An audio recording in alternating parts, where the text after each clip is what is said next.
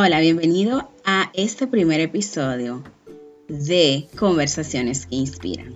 En el día de hoy voy a hablar con ustedes sobre un tema que lo he tenido que trabajar mucho porque déjenme decirle que no es fácil y he tenido que hacer, he tenido que leer muchos libros sobre este tema para yo también educarme y saber cómo mantenerme motivada eso sí, es exactamente de lo que te voy a hablar en el día de hoy, de la motivación.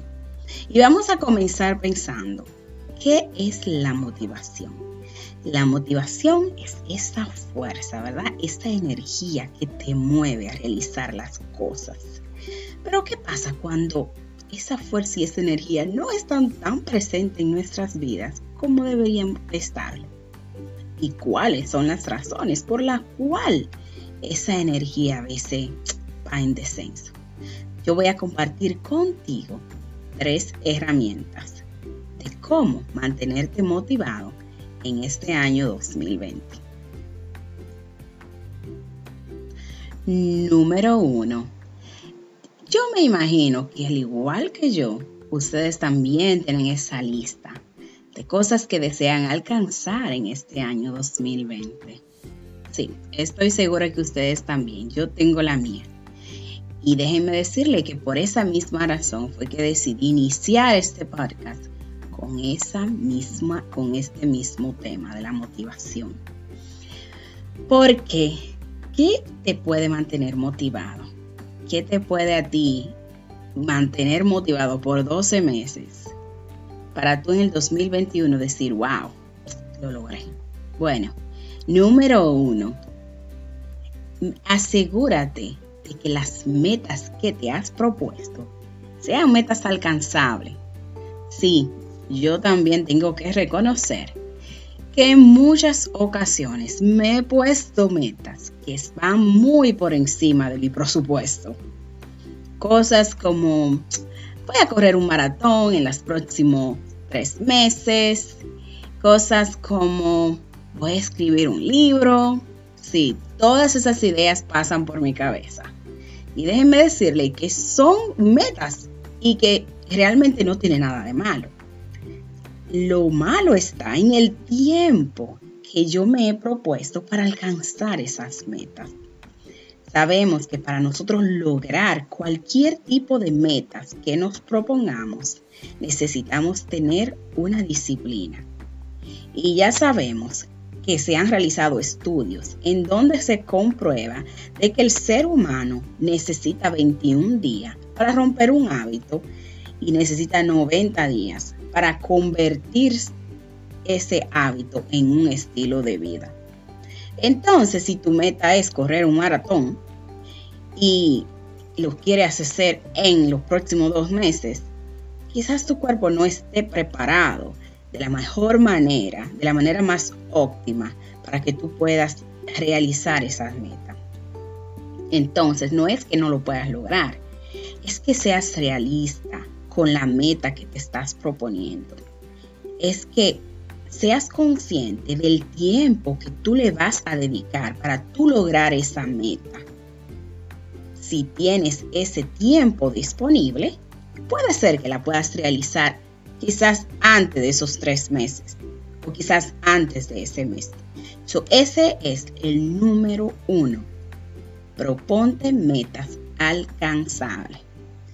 Y el número dos, prioriza tus metas. Yo no sé si ustedes son como yo, pero yo soy de las personas que tengo mil metas. Tengo una lista sumamente extensa de las cosas que deseo lograr y llega un punto en mi vida en donde eso mismo como que me intimida, siento como que no, ni siquiera quiero verlas, porque sé que no estoy ni siquiera cerca de cumplir ni siquiera una de ellas. ¿Y por qué sucede esto? Porque queremos abarcar demasiadas cosas al mismo tiempo. Y tenemos que entender que nuestra energía es limitada. Nosotros no solamente, nuestra vida no solamente eh, eh, está alrededor de eso que queremos lograr. Quizás también somos padres, somos estudiantes, quizás tenemos otras responsabilidades y tenemos que tratar de tener armonía en todas las cosas que realizamos.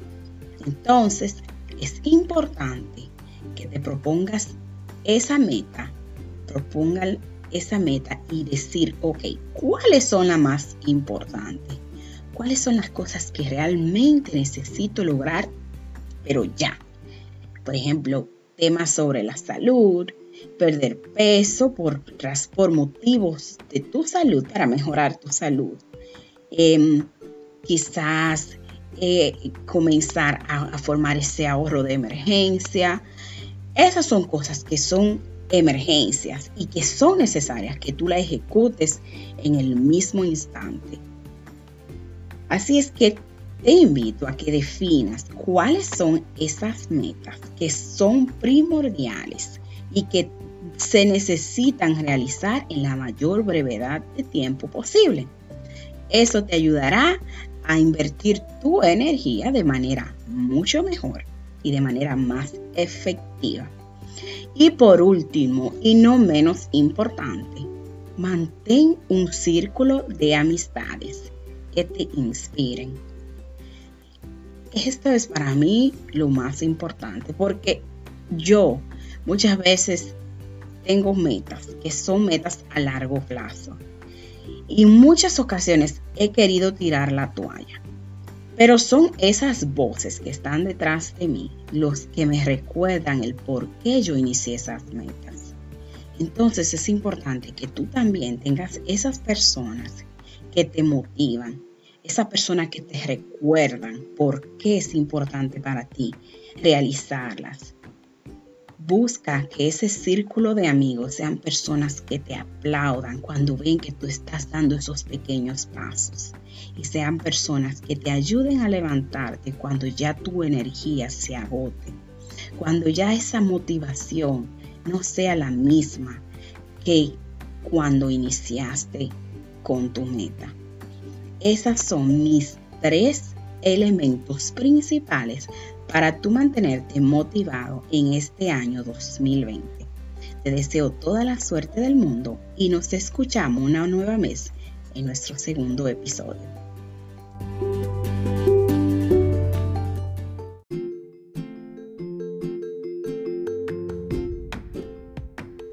Hola y bienvenido a un episodio más de Conversaciones que Inspiran.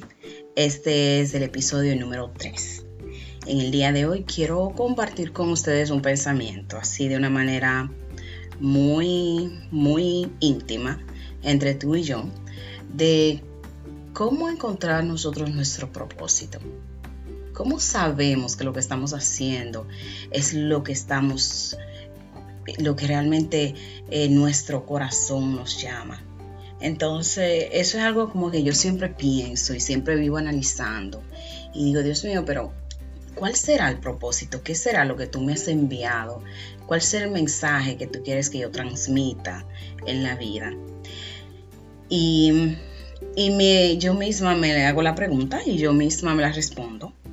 Y pienso que siempre y cuando lo que tú estás haciendo te haga legítimamente feliz, entonces tú encontraste tu propósito. Porque a veces pensamos que el propósito de vida eh, que tenemos es eh, necesariamente lo vamos a encontrar en, el área laboral. Eh, pensamos que si, si, mi propósito es inspirar a las demás a ser mejores personas, entonces yo tengo que buscar un trabajo que vaya acorde, como por ejemplo consejería y algo así. Pero yo misma me he dado cuenta de que yo misma he experimentado que no, que cuando tú tienes un propósito de vida, Dios se va a encargar de, mover las fichas para que tú, si está dentro de tu disposición o, si tú, o si tú estás lista para aceptar ese propósito, entonces Dios como que se encarga de, como de mover las piezas para ponerte y ubicarte donde tú tienes que estar y comienza a conectar con las personas que tú debes de conectar para que ese propósito salga a la luz o para que ese propósito se cumpla. ¿Y por qué lo digo? Porque, por ejemplo, en mi caso, mi profesión no tiene nada que ver con, con esto que estoy haciendo ahora mismo. Esto de podcast es mi, es como yo trato de alinear mi vida a mi propósito. Y como yo siento que esto es parte de mi propósito de vida por el momento, yo lo siento que es así por la razón de que yo me inspiro haciendo esto, me gusta, es algo que disfruto, pero yo me dedico a esto, no. Yo le saco algún beneficio económico a esto, no. Entonces, eh, a veces pensamos de que, que automáticamente tú encuentras tu propósito de vida tú vas a monetizar ese propósito.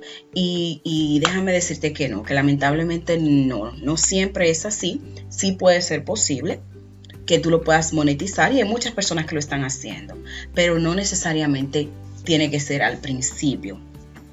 Entonces, lo que yo quiero decir es que cuando ¿Cómo, tú sabes que tú estás alineada a tu propósito? La forma que tú sabes que tú estás alineada a tu propósito es cuando tú encuentras algo que tú disfrutas y que tú dirías, esto yo lo haría totalmente de gratis. Like, yo no necesito trabajar. Yo no necesito que me paguen para yo hacer esto, porque lo vivo, me da vida, lo siento. Entonces, cuando tú encuentres eso que te llena de vida, que te hace feliz, entonces tú encontraste tu propósito. Y entonces ya encontré mi propósito y ya estoy feliz y voy a vivir haciendo lo que, el propósito que Dios tiene para mí. Déjame decirte que no. A medida de que el ser humano va evolucionando, uno va cambiando y los intereses van siendo otros. En este momento, quizás lo que a mí me gusta, lo que me apasiona y lo que yo siento como que es mi propósito de vida puede ser el podcasting pero puede ser que mañana sea algo totalmente diferente, porque el ser humano evoluciona, el ser humano cambia, el ser humano se renueva. Entonces, no te sientas mal o no te sientas estancado cuando tú digas, ok, pero es que a mí me apasionaba hacer esto, es que, es que este era mi propósito, eso, eso es lo que a mí me daba vida. ¿Y qué pasó? Déjame decirte que es totalmente normal, es totalmente normal de que tú vayas cambiando y que tú quieras lograr otras cosas y que quizá en el área en la cual tú te estés desarrollando en el día de hoy no sea necesariamente, perdón, eh, quizás en el área donde tú te estuviste desarrollando por tantos años, quizás hoy en día no es lo que te llene, no es lo que te da vida. Entonces es importante reconocer cuándo necesitamos ya eh, volar como mariposas y hacer cosas diferentes, porque yo siento como que constantemente uno se tiene que renovar y cada cierto tiempo dicen, he escuchado, pero no tengo ninguna estadística de esto, que el ser humano se, renueva prácticamente, evoluciona cada siete años. Entonces cada siete años somos una nueva persona, con intereses distintos, con metas distintas. Y yo no puedo decir que sí, porque la mentalidad quizás que yo tenía hace siete años, la mentalidad que tengo hoy es muy diferente. Mis metas han cambiado, mi propósito ha cambiado, mi, las cosas que me llenaban de vida, las cosas que me, las cosas que me apasionaban han totalmente cambiado. Hoy en día son muy diferentes. Entonces sí, definitivamente siento que esto puede ser posible.